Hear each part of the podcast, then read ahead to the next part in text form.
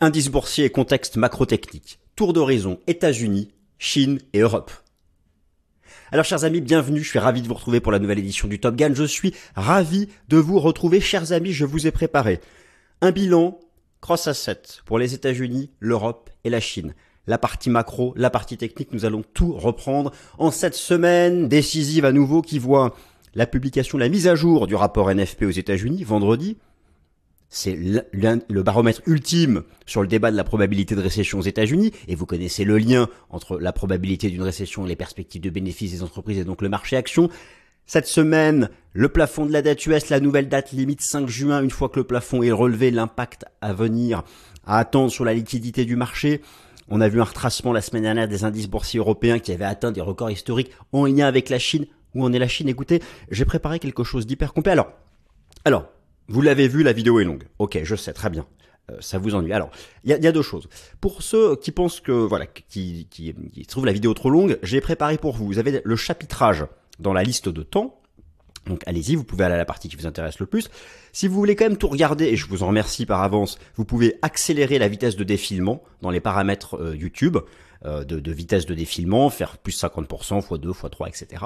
Et puis bah, sinon les autres, merci de tout regarder du début jusqu'à la fin, vous allez voir. Et cette fois-ci je prends le temps, j'ai pas envie d'aller hyper vite sur les graphiques, etc. Peu importe le temps qui passe, on va les regarder bien pour essayer un peu de comprendre ce qui se passe, parce qu'il y a toujours plein de débats.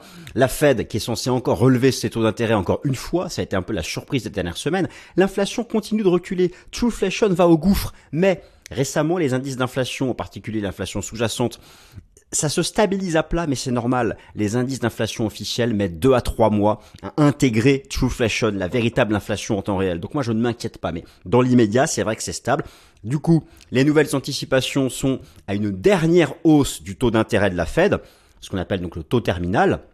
Actuellement, il est à 5,25. Le taux terminal devrait, enfin, le taux de la Fed est à 5,25 et, le, et, le, le fait de passer à 5,50 devrait être le taux terminal. Ce sera soit en juin, soit euh, début de l'été, on verra bien. Et voilà, il y a, tout ça. Il y a tous ces débats-là. Euh, et, puis, sur le marché action américain, la surperformance de la tech, on voit que finalement, sont les, stars de la tech, les indices seraient plus ou moins tout en bas. Enfin, on, va tout faire pour l'Europe, pour euh, la Chine et les États-Unis. Donc, c'est parti. Alors, comme le plan, je, vous donne le plan pour vous mettre un peu l'eau à la bouche, pour savoir si ça vous intéresse. Je vous lis le plan, je vous fais apparaître quelques slides et ensuite on attaque. Alors, première partie, États-Unis, on va faire de la macro. Soft data versus hard data, beaucoup de contradictions cette semaine, c'est le NFP.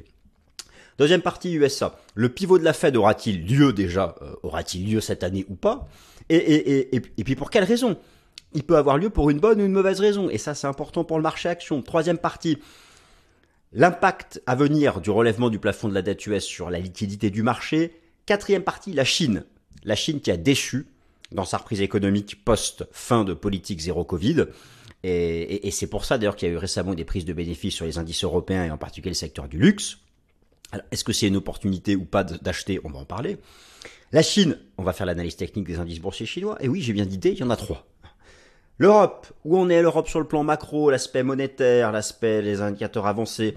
Les indicateurs avancés industriels pour l'Allemagne sont vraiment pas bons. La BCE, l'Europe, les résistances techniques, est-ce que c'est la fin de la surperformance vis-à-vis de Wall Street? L'Europe, le diagnostic technique, et ensuite on termine par un énorme diagnostic sur les indices US, avec le positionnement institutionnel, on va aussi faire les taux d'intérêt, la partie quantitative, la partie technique, les ratios, enfin bon là, en gros, un condensé de tout ce que je sais vous proposer. J'espère que ça va pas durer une heure et demie, puisque bah là, quand je l'enregistre, je ne sais pas combien de temps ça va durer. J'aurai la réponse comme vous à la fin de la vidéo. Allez, on attaque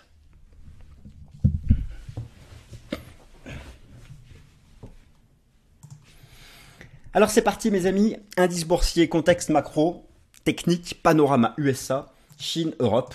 Le plan, euh, je viens de vous le lister, donc je le laisse là quelques secondes. Et puis on attaque directement sur la première partie. J'enlève la petite caméra en bas à droite, qu'on puisse voir toutes les illustrations.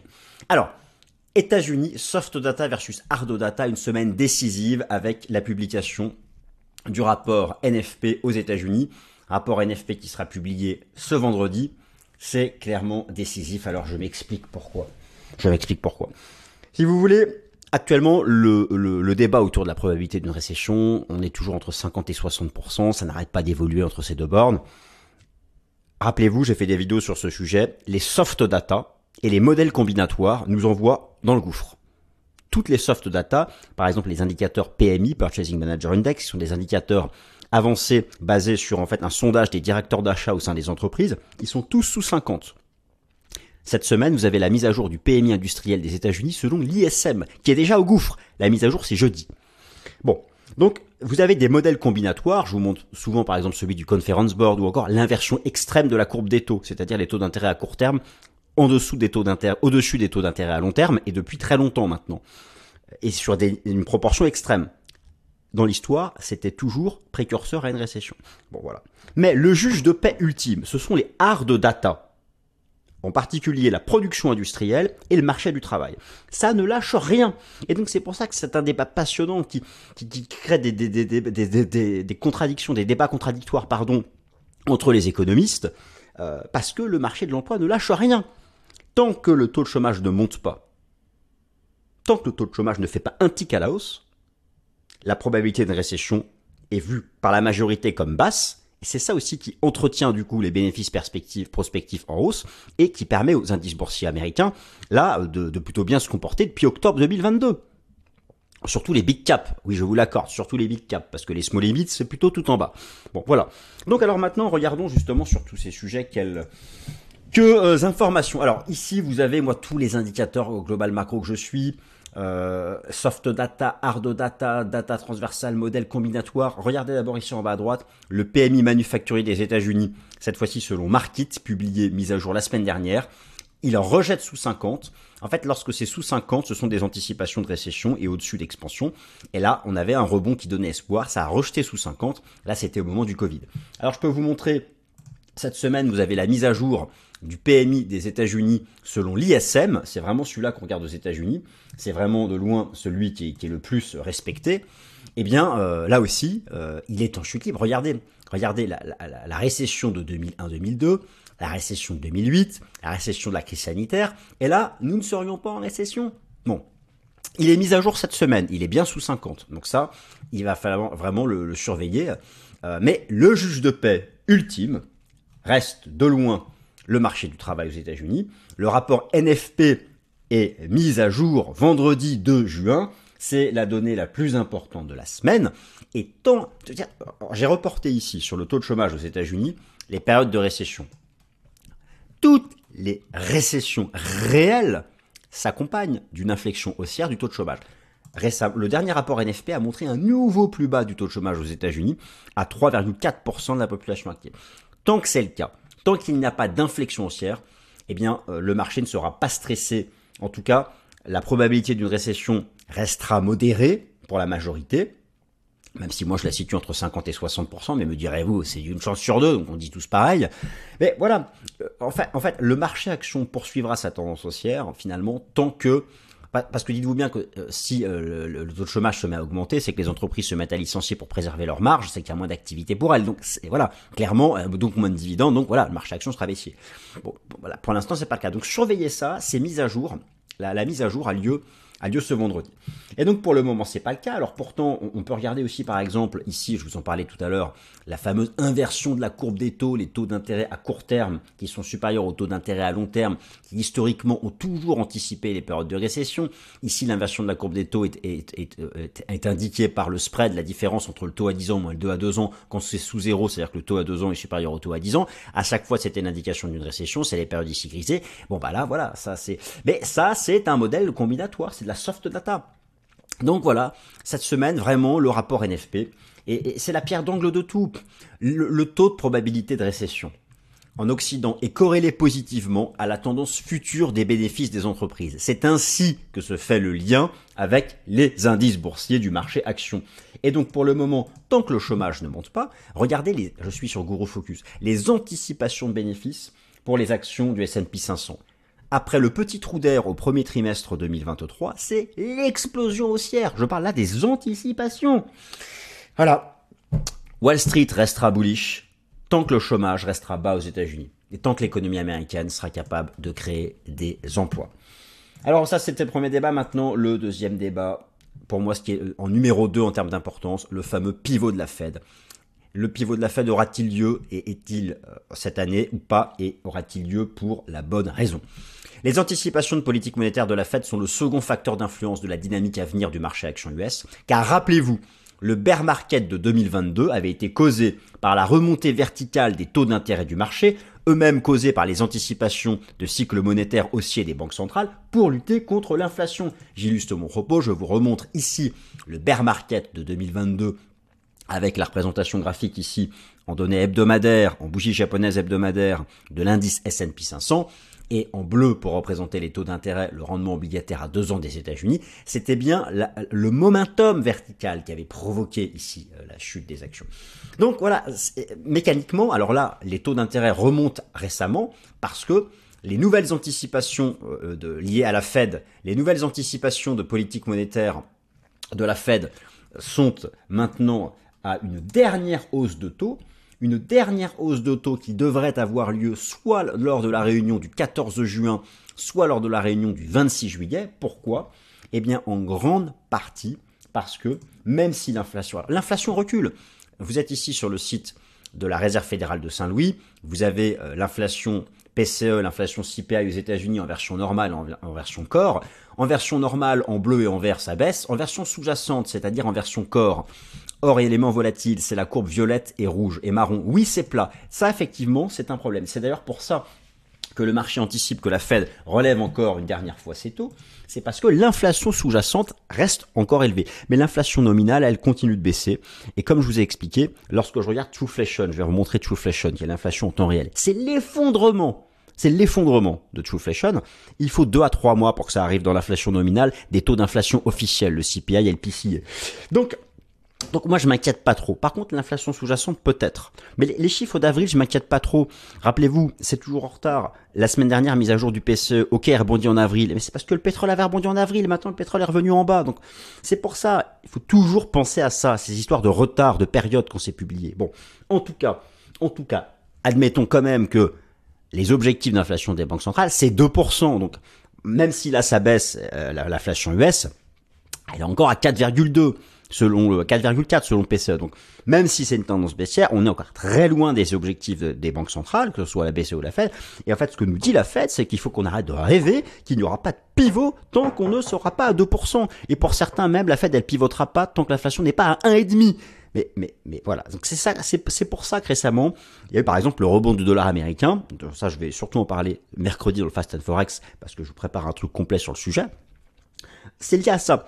Le marché, attend pour juin ou juillet une dernière hausse de taux de la Réserve fédérale des États-Unis en lien avec cette inflation qui peine à, reculer. Et, une dernière fois, une dernière chose. Lorsque le pivot de la Fed aura lieu, ce sera, ce sera pas forcément haussier pour le marché action. Si le pivot de la Fed a lieu pour la bonne raison, oui, ce sera haussier pour, la bonne raison. Qu'est-ce que c'est la bonne raison?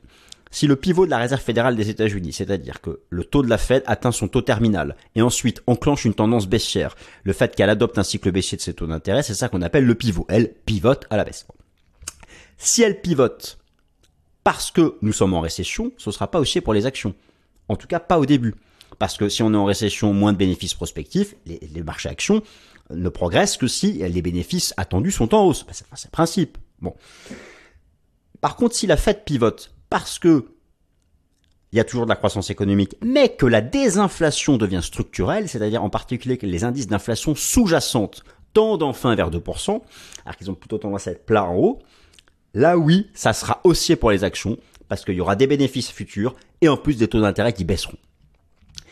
Ce cocktail, ce, combo gagnant, c'est ce qu'on appellerait euh, euh, du soft landing pour la partie macro et un pivot de la Fed pour une désinflation structurelle. Alors là, là, on fera de nouveau record historique sur le marché action. Mais le problème, c'est que voilà, on ne sait pas si on va être en récession ou pas. Et d'ailleurs, c'est pour ça que le chiffre de vendredi, là, le prochain rapport NFP, il est, il est majeur. Il sera, il sera vraiment majeur. Donc voilà, alors euh, nous sommes pour la partie, euh, voilà, donc là je voulais aussi vous remontrer, euh, vous remontrer True, True, C'est l'effondrement de Trueflation de 88. Mais il va falloir attendre les chiffres de juin ou juillet pour que ça arrive dans les indices d'inflation. Donc patience. Mais ça, c'est quand même une bonne chose de voir que c'est l'effondrement pour Trueflation. Et donc, pour que ce soit aussi pour le marché action, le cas de figure idéal serait une désinflation sans récession. C'est ce qu'on appelle euh, le soft, euh, une situation de, soft landing. Alors, USA. Alors le plafond de la dette, le plafond de la dette, la nouvelle date limite, le 5 juillet, les négociations avancent. Il va être relevé pour au moins deux ans. voilà, impeccable. Il n'y aura pas de chute de 45% du marché action, comme le disait Joe Biden, etc. Non, moi je voulais vous parler d'un autre sujet. Ce qu'il faut savoir, c'est que il, pourrait y avoir, pardon, un petit risque. Il pourrait y avoir un petit risque. Euh, vous avez ici, je vous rappelle ici plusieurs choses. Vous avez en bleu la liquidité nette générale sur le marché en orange le cours du Bitcoin et en vert le S&P 500. Alors j'ai mis Bitcoin et S&P 500 parce que ce sont les actifs dérisqués en bourse. Vous remarquez comme moi la corrélation positive entre le niveau de liquidité générale et la tendance du marché action. notamment avec le S&P 500, c'est assez bluffant la corrélation. Et donc là récemment ça remonte. Il faut faire attention car le gouvernement fédéral américain va avoir, dès qu'il va pouvoir le faire là, un gros besoin de financement qui pourrait être de plusieurs centaines de milliards de dollars, qui pourrait venir drainer la liquidité sur le marché interbancaire. Et c'est donc que là, ça pourrait créer une pression à court terme. Attention à ça, ça fait partie des éléments mis en avant à surveiller ces tout euh, prochains jours. Alors maintenant, on va parler de la Chine parce que euh, la, Chine, c'est assez incroyable, c'est que la Chine a permis aux indices boursiers européens euh, il y a une dizaine de séances de faire de nouveaux records, soit pluriannuels, soit historiques. Le DAX a fait un nouveau record historique, le CAC 40 Global Return aussi. Alors ensuite, il y a eu des grosses prises de bénéfices justement parce qu'il y a eu des informations macro qui montrent que finalement, la Chine euh, va avoir du mal à jouer son rôle de deuxième moteur de l'économie mondiale, voire de premier moteur. Il y avait beaucoup d'attentes en fait. Avec la fin de la politique de zéro Covid, en janvier, le marché action chinois, les indicateurs macro chinois sont repartis tout en haut. Euh, réouverture de la Chine, le consommateur libéré, retour de la Chine massivement dans le commerce mondial, tout était très bien, etc. Et en fait, dès février-mars, on voit que ça s'est un peu calmé. Euh, il y a eu moins d'euphorie. Il y a des freins structurels qui ne permettent pas ce retour massif de, la... Et donc, moi, j'ai regardé, je vais vous proposer quelques baromètres pour juger de cette partie macro de la Chine parce que les indices boursiers européens, les big caps européennes sont très liés et beaucoup plus d'ailleurs que les actions américaines que je vais vous montrer tout à l'heure, au commerce mondial et euh, en, particulier son lien avec la Chine, avec le niveau des importations chinoises. C'est comme ça que ça, que ça agit sur les actions européennes. Et en particulier le secteur du luxe, par exemple, à proprement parler, pour, pour le cours du, du CAC 40. On va regarder quelques baromètres qui démontrent que finalement ça a été décevant et qu'on a peut-être trop cru que même si l'Occident était en récession, beaucoup se disent, imaginons que l'Occident soit en récession, notamment les États-Unis, la Chine compenserait. Et là, il y a une petite inquiétude. Est-ce que c'est passager ou pas? Ben, C'est pour ça que chaque mois, on a la mise à jour des indicateurs macro qui permettent de le savoir. Mais donc, quelques baromètres pour répondre un peu à ces questions. Alors, euh, afin de compenser la, la probabilité d'une de, croissance de récession en Occident, la réouverture de la Chine, post-politique zéro Covid euh, était vu comme un moteur majeur de la croissance économique future via son poids dans le commerce mondial. Or, les récents baromètres macro sont venus amoindrir ce scénario, créant une vague de prise de profit sur les indices boursiers européens, qui d'ailleurs avaient atteint des nouveaux records. Alors, les meilleurs baromètres pour juger du niveau d'activité en Chine et son impact sur la croissance mondiale sont pour moi alors, on va retrouver le traditionnel indice Purchasing Manager Index manufacturier, je vous l'ai montré tout à l'heure pour les États-Unis. Vous avez ici le PMI manufacturier de la Chine. Regardez donc la réouverture en début d'année. L'explosion du PMI. Là, c'était la politique de zéro Covid, c'était tendu. Hop, en janvier-février, boum, ça, au-dessus de 50, c'est l'extension, c'est l'expansion. Et, ça s'est tassé. Et la semaine dernière, voilà ce qui a été publié, 49,5, ça fait peur parce que c'est sous le niveau d'expansion. Et surtout, ce qui a stressé le marché la semaine dernière, si vous voulez, la Chine, elle peut agir en moteur de l'économie mondiale à travers le commerce mondial, et en particulier ce qu'elle importe. C'est comme ça qu'elle va booster les pays occidentaux qui exportent vers elle, ou ceux qui exportent des matières premières.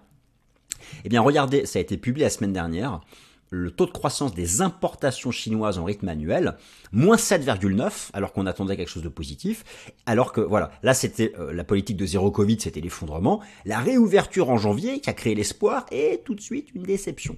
Alors, il n'y a pas que du négatif, je vais vous montrer par exemple ici les chiffres de la production industrielle en Chine, là c'était le cœur du zéro Covid, la réouverture en début d'année, le taux de croissance annuel de la production industrielle en Chine est arrivé à plus 5,6% en avril, mais c'est vrai que le consensus c'était 10%. Donc voilà, mais quand même, la réouverture de la Chine est quand même là.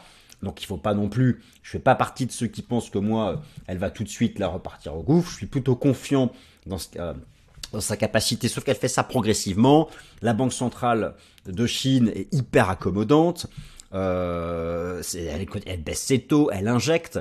Et, vous avez d'ailleurs un, autre baromètre que je vais vous montrer pour suivre l'activité en Chine. C'est le, cuivre. Le cuivre, c'est le métal industriel euh, le, le, le, plus présent, je dirais, euh, cross-industrie. Euh, c'est un baromètre de l'activité euh, industriel, en particulier en Chine, qui est, le, qui, qui, est maintenant le centre du monde sur le plan industriel. Et, euh, et, et donc c'est un des baromètres majeurs de l'activité en Chine.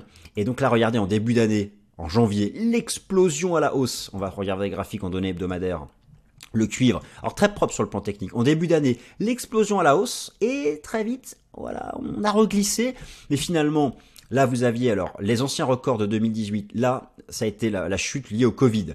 On a fait une cassure technique haussière en novembre 2020 c'était l'annonce des premiers vaccins, je, je crois, ou c'était euh, non, enfin bref, c'était, euh, je sais plus si c'était novembre 2020 ou 2021, ça devait être 2021 euh, ou 20, je sais plus. Et, et depuis finalement, voilà, là il y a eu le rejet, on est finalement dans un intervalle de neutralité. Vous savez, si on à 3,30, c'est un point d'achat sur le cuivre. Donc au final, on fait, c'est pas non plus le prix du cuivre qui s'effondre, on est dans un intervalle de neutralité. Voilà, et d'ailleurs même à court terme, il y a une petite divergence haussière. On a vu ça, ça commence déjà à, à rebondir. Donc, euh, donc voilà. Donc la Chine, en tout cas, euh, il y a un débat pour savoir est-ce qu'elle peut être un moteur de l'économie mondiale et faire et, venir compenser la, récession occidentale qui, qui, n'est pas réalité, réelle. Alors, elle est réelle selon les indicateurs avancés. Maintenant, la partie macro pure, pas encore, pas, pas, pas du côté des hard data. La Chine, analyse technique des indices boursiers et des places boursières chinoises. Alors, afin d'essayer de booster la croissance économique chinoise, la Banque centrale de Chine, la Banque populaire de Chine injecte des liquidités et adopte un cycle baissier de ses taux d'intérêt. D'ailleurs, en Chine, il n'y a pas d'inflation. Le taux d'inflation annuel en Chine est tombé à 0,10% et pourrait bientôt basculer en négatif. La conséquence en est la chute du yuan renminbi sur le marché des changes. Alors là, je vous renvoie à la vidéo que j'avais fait il y a trois semaines, Fast and Forex, sur cette soi-disant dédollarisation qui, oui, est en cours, mais qui est marginale eh ben, allez voir là sur le marché d'échange, le yuan s'effondre. C'est pas une histoire de dédollarisation ou quoi que ce soit, ce sont les mécanismes de fonctionnement de la politique monétaire et de l'impact sur la tendance des devises. Et donc si le yuan chute là encore face au dollar depuis 2-3 semaines, c'est parce que la Fed va encore monter ses taux une fois, alors que la, la Banque populaire de Chine les baisse. La divergence des politiques monétaires, hein. c'est pas des euh, je sais pas quoi, la fin du monde, je sais pas quoi, de dédollarisation, etc. Bon, donc, donc, il euh, y, a trois places boursières en Chine, Hong Kong, Shenzhen et Shanghai. Euh, ça avait bien démarré l'année en janvier. Maintenant, en performance annuelle, c'est légèrement négatif. Bon, on va regarder l'indice euh, boursier de, de Shanghai. Euh, pour ça va, ça va mieux euh, vous parler. Et on va regarder aussi. Alors, voilà ce que je veux vous montrer. Donc, plusieurs choses. Alors, tout d'abord, tout d'abord, ce dont je vous parlais à l'instant. Vous avez ici une comparaison Chine, États-Unis, Europe. Euh, alors l'inflation, c'est ce qui est en rouge. Vous voyez qu'en Europe, l'inflation est à 7%, selon le CPI nominal. Aux États-Unis, 4,90, en Chine, 0,10, et la courbe de l'inflation chinoise est ici, vous voyez qu'elle baisse. Très bien, ça c'est la première chose. Maintenant ici, vous avez la comparaison des politiques monétaires, et vous voyez que tous les taux d'intérêt des banques centrales sont en hausse, sauf celle du Japon, d'ailleurs encore négatif, d'ailleurs c'est pour ça que le yen continue de baisser. Hein, vous avez remarqué les tendances haussières de yen et USD yen depuis quelques semaines et a priori ça changera pas. Et à contre-courant, vous avez le taux d'intérêt ici de la Banque centrale de Chine qui baisse. Donc en gros, la Banque populaire de Chine fait son possible pour relancer la dynamique macro de la Chine, pour relancer aussi son rôle de moteur de l'économie mondiale via son niveau des importations. Maintenant, vous avez ici plusieurs places boursières chinoises. Alors, j'ai mis d'ailleurs c'est intéressant parce que récemment Shanghai a, a, corrigé, Shenzhen a corrigé. Shenzhen, ça touche en Chine continentale. Hong Kong a corrigé. Et Taïwan, petit pied de nez. Bon, est-ce qu'il y a eu un arbitrage Taïwan-Chine continentale J'en sais rien. En tout cas, voilà. Donc voilà. Mais là, vous allez voir, c'est pareil. En fait, il n'y a pas de nouvelle tendance baissière du marché action chinois. Alors, vous avez ici sous les yeux la représentation graphique de l'indice de Shanghai. Ah, en, haut, en données euh, mensuelles. Euh, ici, en données hebdomadaires. Ici, en données, en données journalières. On va zoomer sur les graphiques ici en données euh, hebdomadaires. Bon, c'est un trading range, c'est un vaste trading range entre 2900 points et 3400 points. Euh, et, et, euh, et, la réouverture de début d'année a permis de rejoindre le haut du range, voilà. euh, le bas du range est un peu bas. Moi, moi j'ai pas un scénario de revenir dans le bas du range. Parce que je regardais ici en données mensuelles, en Ishimoku, vous avez ici un, gros support qui est à 3095 points, 3100 points. En fait, overall, c'est neutre. Mais il y a un gros support intermédiaire à 3080, 3000 à 3080, 3090 points, et qui d'ailleurs représenterait en données journalières 60%, 61,8% de retracement de toute la hausse depuis octobre 2022. Voilà, moi je pense que dans cette zone-là, ça va se renverser à la hausse pour, pour réattaquer ici la résistance majeure, en particulier par la politique monétaire accommodante. Euh, écoutez, de toutes les banques centrales majeures, laquelle pratique encore une politique archi accommodante C'est celle du Japon, avec les taux négatifs. Vous voulez que je vous montre le Nikkei? Vous allez voir, bah, le Nikkei. Mais le Nikkei, ça va vous faire rêver. L'indice Nikkei va vous faire rêver. Il est là, mon Nikkei. Regardez ça un peu. Regardez le Nikkei. Voilà, la représentation graphique en données hebdomadaires du Nikkei. C'est incroyable, que des nouveaux records, nouveaux records pluriannuels. Ça, c'est la politique monétaire accommodante. D'ailleurs, c'est pour ça qu'en Occident, lorsque la Fed et la BCE, si elles, devaient pivoter et redevenir accommodantes pour la bonne raison, c'est-à-dire la désinflation structurelle et non la récession, vous avez compris, on aurait ce type de bull market en Europe. Voilà, pour l'instant, il faut se mettre, un peu, un peu patient. Voilà donc pour la Chine. Alors maintenant, on va se faire un peu, un peu d'Europe. Europe, le cadre monétaire domestique reste très contraignant. Il est vrai, et l'Allemagne inquiète. Alors, euh, l'Allemagne inquiète. De manière inattendue, ce sont les indices boursiers européens qui avaient atteint de nouveaux records pluriannuels au milieu du mois de mai. Mais le ralentissement en Chine et l'atteinte de fortes résistances techniques a donné le point de départ à un retracement. Il y a quand même une inquiétude. alors, on va aller regarder ces indices boursiers euh, européens. Je vais notamment vous montrer, alors de, tous, on, peut, on peut regarder le DAX si vous voulez, mais en fait, moi, j'étais pas surpris par les prises de bénéfices. Enfin, enfin, on a atteint les, records historiques. Le marché peut bien prendre quelques bénéfices. Voilà. Euh, mais on, y viendra tout à l'heure euh, sur ces indices boursiers européens. Euh, ici, le DAX, on va regarder l'Eurostock 50, qui est le contrat futur le plus. C'est lui qu'il faut suivre. Hein. C'est lui qu'il faut suivre. Bon, vous êtes surpris de la phase de prise de bénéfices la semaine dernière? Mais regardez ce qu'il a atteint l'Eurostock 50. Vous avez sous les yeux le contrat à terme européen le plus tradé en Europe au sein des asset managers de la finance institutionnelle, le contrat futur Eurostock 50, c'est celui qui est le plus tradé. là, vous avez le record au pic près, au point près, du bull market du Covid, novembre 2021. Bah voilà, hop, prise de bénéfice. Elle est en crack. Il faudrait pas casser ce support. Hein. On est euh, bon, pour l'instant, ça tient. Bon, alors donc, donc, euh, en fait, il y, y, a quelque chose qui est compliqué pour l'Europe, mais qui la sauve aussi en partie. Alors je m'explique. Lorsqu'on regarde la première économie européenne, l'Allemagne, on a de quoi s'inquiéter. L'Allemagne, c'est un des derniers pays européens qui a encore une vraie grosse industrie. Euh, et, lorsque vous regardez notamment l'indice PMI manufacturier, encore lui de l'Allemagne, c'est comme celui des États-Unis, c'est la chute libre. Il a été mis à jour la semaine dernière, ça fait vraiment peur, c'est sous 50. Là, vous regardez les anticipations d'inflation en Allemagne. Les anticipations d'inflation en Allemagne, je vous remontrer ça, selon l'IFO, c'est des anticipations de chute de l'inflation. Bon, et probablement à cause du ralentissement économique. Le problème, c'est que pour le moment, la BCE, elle est, contrainte de durcir encore sa politique monétaire. Et on attend encore une à deux hausses de taux de la BCE, parce que l'inflation, l'inflation réelle, celle anticipée est en rouge, selon l'IFO, mais la réelle ici est en, bleu. Je dire, l'inflation en Europe est encore de 7%. La cible, c'est 2, les amis, c'est 2. Et donc, effectivement, il y a, donc des contraintes macro et monétaires pour les actions européennes. La chance des grands indices boursiers européens, la chance de ce qu'on appelle les big caps européennes, je ne parle pas des small mid, des big caps européennes, c'est qu'elles sont beaucoup plus exposées au monde, et en particulier à la Chine, qu'à la zone euro. Et c'est ça, en fait, qui leur a permis depuis octobre dernier. C'est ça qui a permis au CAC 40, au DAX, à l'Eurostock 50, alors pas vraiment au SMI malheureusement, mais c'est parce que dans le SMI, ce qu'on va revoir, c'est qu'il y a quand même beaucoup de valeurs défensives. Euh, mais voilà, à nouveau ici quelques, éléments de comparaison. La part du chiffre d'affaires réalisé avec la Chine et à l'international, euh, dans les indices européens, dans les big caps, est dominante par rapport à celle des indices US. Dans le S&P 500, le top 500 des entreprises américaines ne réalisent que 40% de leur revenu brut à l'international. Si on prend le CAC 40, les plus grandes entreprises françaises réalisent 78% de leur revenu brut à l'international. Si on prend le SMI, les multinationales suisses réalisent plus de 85% de leur, chiffre d'affaires à l'international. Donc, même si en Europe, les conditions macro sont dégradées, en particulier en Allemagne, finalement, les big caps s'en sortent par leur exposition au monde. Pour le seul secteur du luxe, il faut savoir que l'addition des titres LVMH, L'Oréal, Kering et Hermès, dont c'est, c'est, quoi, c'est 40% du calcul du CAC 40, eh bien, ces quatre titres réalisent 32% de leur chiffre d'affaires avec la seule Chine.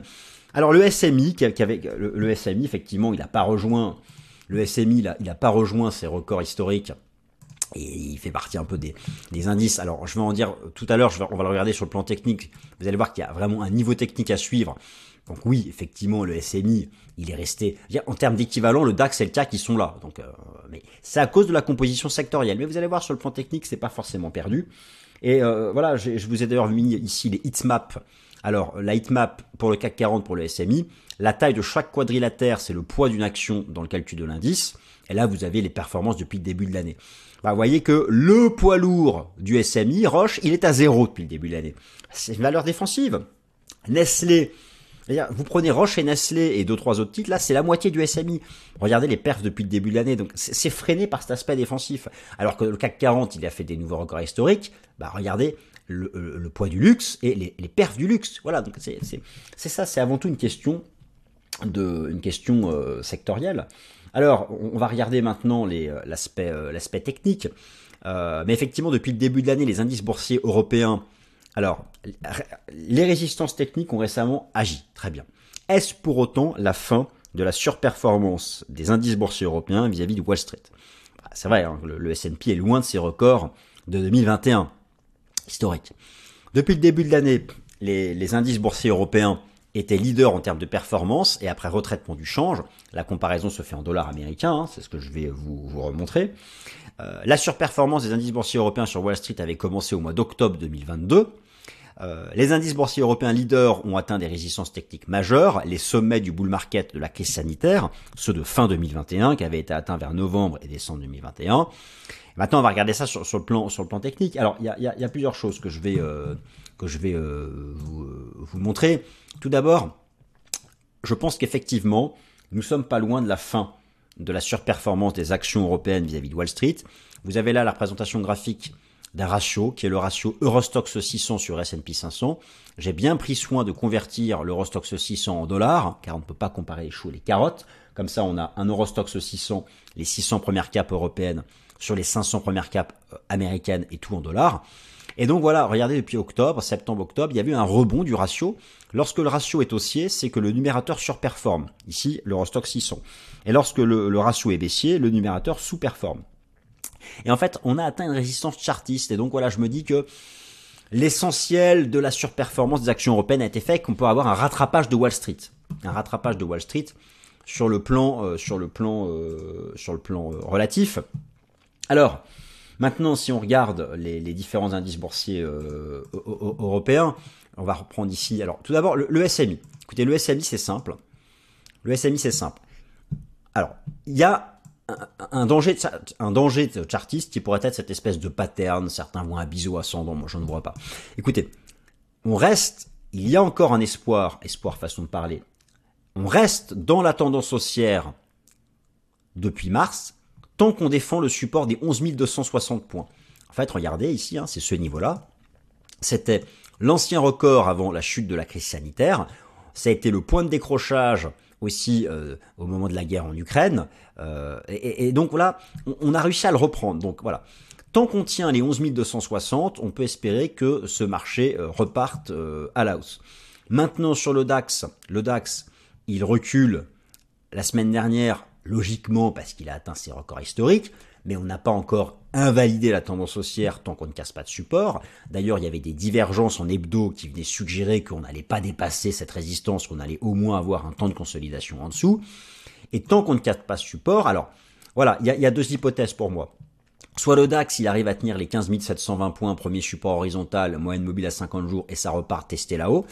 Soit il fait un tracement plus profond en allant chercher 50-60% de retracement de cette jambe de hausse qui était celle de la crise bancaire, la trendline et ensuite repartir. Si on casse par contre tout ça, là c'est compliqué, euh, le marché reviendra sur les plus bas. Donc c'est, mais voilà, pour l'instant en fait, ce que je voulais vous montrer, et si on prend le benchmark ultime, qui est l'Eurostox 50, c'était pas choquant de super des prises de bénéfices. Et, et, l'Eurostox 50 non plus a pas cassé de support. Pour le moment, en tout cas, il a pas cassé de support.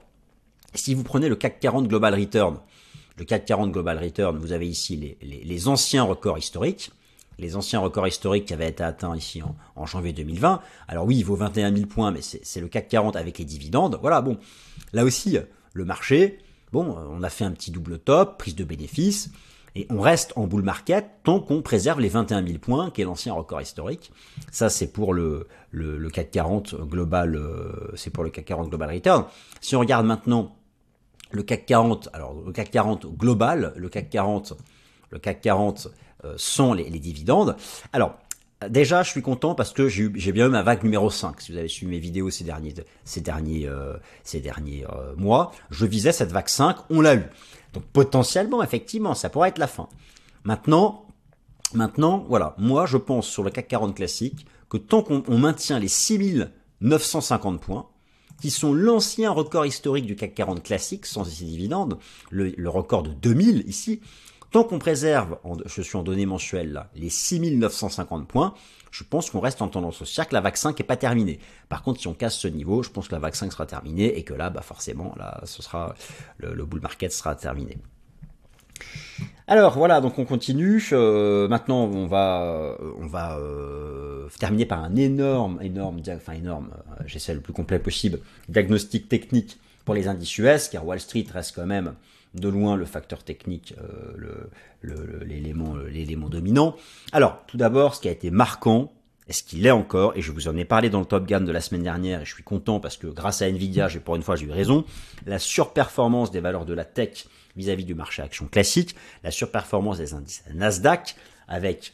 Alors oui, il est vrai que il est vrai que si on retire du S&P 500 les stars de la tech, si on retire Amazon, Google, Nvidia, Facebook et tout, bon, oui, effectivement, il n'y a pas de hausse, oui. Mais actuellement, la hausse du marché action américain, elle est tirée par les, par les big caps. Les small et mid, elles sont en contrainte. Euh, on va regarder ça d'ailleurs.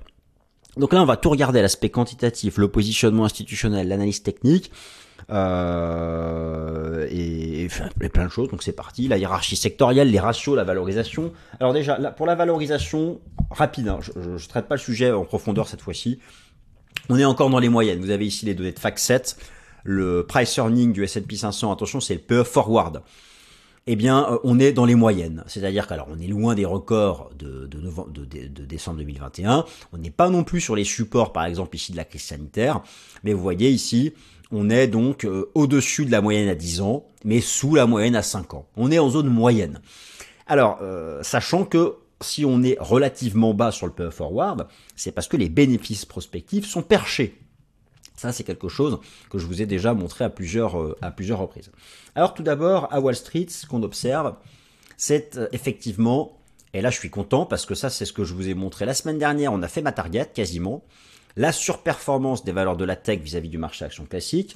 Je vous montre ici un second ratio, qui est le ratio Nasdaq sur S&P 500.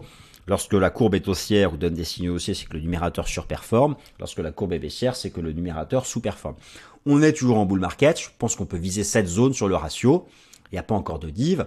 Donc le Nasdaq fait mieux que S&P 500. Et d'ailleurs, si vous prenez ici le Nasdaq Composite, je suis très content de mon scénario parce que je vous avais proposé ici un scénario je vais vous montrer ici le système Ishimoku. Pour une fois, ben voilà, objectif atteint. Ah, pour une fois, je peux dire objectif atteint, j'ai pas eu tort. Je visais le haut du nuage en Ishimoku. On était entré dans le nuage. En général, on vise ensuite la partie opposée et la lagging span s'était libérée de la Kijun. Voilà, c'est quasiment fait. C'est quasiment fait sur le Nasdaq Composite. En données journalières, c'est cette cible-là. Voilà, en données journalières, c'est cette cible-là, des 13 181 points, c'est quasiment fait, et là, il faudra s'attendre à une petite phase de prise de profit. Mais overall, overall, on a le, Golden Cross, le Death Cross, le Golden Cross, il faut acheter les replis. Donc on n'achète que sur support. Alors euh, voilà, c'est ça c'est un autre sujet, mais on n'achète que sur support. Le S&P 500, ça n'a pas changé, je me répète depuis de nombreux mois, les fameux 4200 points. Le marché ne les a pas cassés encore, il est dessus. C'est la frontière de tout, les 4200 points. C'est la frontière de tous les scénarios. Il y a ceux qui pensent que le bear market en 2021 a été fini en 3 temps ABC et que depuis dans un nouveau bull market en 5 temps, on a fait une 1, une 2 en 3 temps et là on serait dans la grande 3. Il y a ceux qui pensent qu'on n'a pas fini le bear market, qu'on aurait fait que la A, que depuis octobre dernier on aurait la B et qu'il manquerait que la C. La frontière de tout ça, c'est 4200 points. Et donc là, ça fait, ça fait deux mois qu'on y est collé. Alors, avec cette histoire de plafond de la dette, alors euh, euh, voilà, là, c'est là, on n'a toujours pas cassé la résistance, on est collé au contact de la résistance. Ce qui compte, c'est une cassure hebdomadaire. D'ailleurs, je vais vous montrer en mensuel. En mensuel, c'est la Kijun. C'est la Kijun. Et d'ailleurs, cette semaine, on a une nouvelle clôture technique mensuelle, donc ça, ça va être majeur. Et euh, voilà, donc voilà. Donc, pour le SP500, en cas de cassure technique haussière hebdomadaire et mensuelle des 4200 points, la cible, c'est de remonter à 4350. Et, euh, et là, ce sera vraiment bullish pour l'instant. Donc, c'est pas le cas. D'ailleurs, je vais aller voir les données de positionnement. Ici, toujours le rapport Commitment of Traders de, de la CFTC. Les, les datent de, du mardi 23 mai. C'est plutôt encourageant. Hein, le positionnement donc sur les contrats futurs et contrats d'option du, du S&P 500 des asset managers, la position nette reste haussière. Ça, ça, va plutôt dans le sens des datas qui font penser qu'on finira par briser la résistance des 4200 points. Ici. Euh, alors, mais le problème, en fait, le problème, de la même façon, l'analyse quantitative, je vais vous montrer ici le pourcentage d'actions du S&P 500 au-dessus de la moyenne mobile à 50 jours, et eh ben le point bas de mars a été fait lorsqu'on était sur support, on est encore loin des résistances. Là, c'était le point bas d'octobre. Donc c'est plutôt en phase de reprise. Là aussi, ça va plutôt dans le sens d'un marché qui finirait par être capable de réaliser une cassure technique. Vous savez, c'est quoi l'invalidation de ça? Euh, L'invalidation d'un scénario qui verrait la cassure des 4200 points, c'est briser le support des 4070-4080. Voilà. En cas de cassure du support des 4070-4080, on peut retourner sur les plus bas d'octobre dernier. Donc ce serait ça, ce serait vraiment le seuil d'invalidation. Donc voilà, c'est ça va se jouer encore une fois comme d'habitude. On sait bien que ça va jouer sur les fondamentaux. Euh, du côté des, indicateurs de sentiment, il y a toujours chez les particuliers une majorité de vendeurs. Ça va plutôt aussi dans le sens d'un marché qui finirait capable de briser cette résistance des 4200 points. Lorsque je regarde les ratios d'attrait pour le risque, en particulier le ratio consommation discrétionnaire sur produit de base, c'est aussi plutôt bullish, ça irait dans le sens d'un dépassement de la résistance. Lorsque je regarde un autre ratio d'attrait pour le risque, le ratio euh, de la tech sur les produits de base, bah, c'est clairement bullish et ça va aussi dans le sens d'un marché qui finirait aussi par être capable de casser cette, euh, cette résistance des 4000, 4200 euh, points. Là, en fait, le problème aux États-Unis, c'est les small et mid cap. Euh, là, il y a une vraie sous-performance. Et lorsque vous regardez, par exemple, le, le, le, Russell 2000, les 2000 plus importantes capitalisations boursières américaines, on est encore tout en bas, il n'y a pas de rebond. Alors, c'est pour certains, c'est une zone de support, mais c'est vrai qu'il n'y a pas de rebond. Les small et mid, d'ailleurs, vous savez que le marché action américain, il n'est pas en hausse cette année euh, si vous retirez les big cap. Hein. Donc là, c'est vrai que ça fait encore un bear market qui, qui, mais regardez ici, vous avez sur le Russell 2000 l'ancien niveau avant le choc de la crise sanitaire. Donc c'est le bord du gouffre, mais pour certains, c'est le prix d'achat parfait. Et en gros, ceux qui pensent qu'il n'y aura pas de récession, c'est le prix d'achat parfait sur le Russell 2000. Mais si vous pensez qu'il y aura une récession, ce niveau cédera. Et, si vous regardez aussi, euh, il y en a un autre que j'aime bien. Euh, où est-ce que je l'ai rangé mon indice des, euh, mon indice. Oui, alors regardez Nvidia. Hein, je veux dire, euh, Nvidia, incroyable Nvidia hein, maintenant, qui est dans le top 7, top 8 des capitalisations boursières américaines. mais là, c'est vraiment c'est les big caps. Hein, je veux dire, regardez Meta. Amazon, Google, je veux dire, voilà, les indices US ne seraient pas où ils en sont. Microsoft, c'est, regardez, c'est, incroyable. le problème maintenant, c'est que vous y êtes ou vous y êtes pas. Les supports sont mille, fois trop loin. Les supports sont mille fois trop loin. Non, le, problème, ce sont les, les mid-cap. Je vous montre ici l'indice des micro-cap états-uniennes. C'est comme le Russell 2000, on est au le niveau avant le choc boursier de la crise sanitaire, on est au bord du gouffre technique et ça diverge. Bon voilà, pareil, récession par récession. À vous de faire votre choix, mes amis. À vous de faire, de faire votre choix pour euh, sur ces euh, sur ces euh, sujets-là. Voilà, chers amis, eh bien, écoutez, j'ai fini mon tour d'horizon Chine, Europe, États-Unis, Global Macro Technique. J'espère que ça vous a plu. Merci encore pour vos likes, s'il vous plaît, c'est ce qui me soutient, moi c'est ce qui m'encourage, ce qui donne la pêche pour continuer à faire ça chaque lundi pour vous. Et puis passez une bonne semaine, prenez soin de vous et à très vite.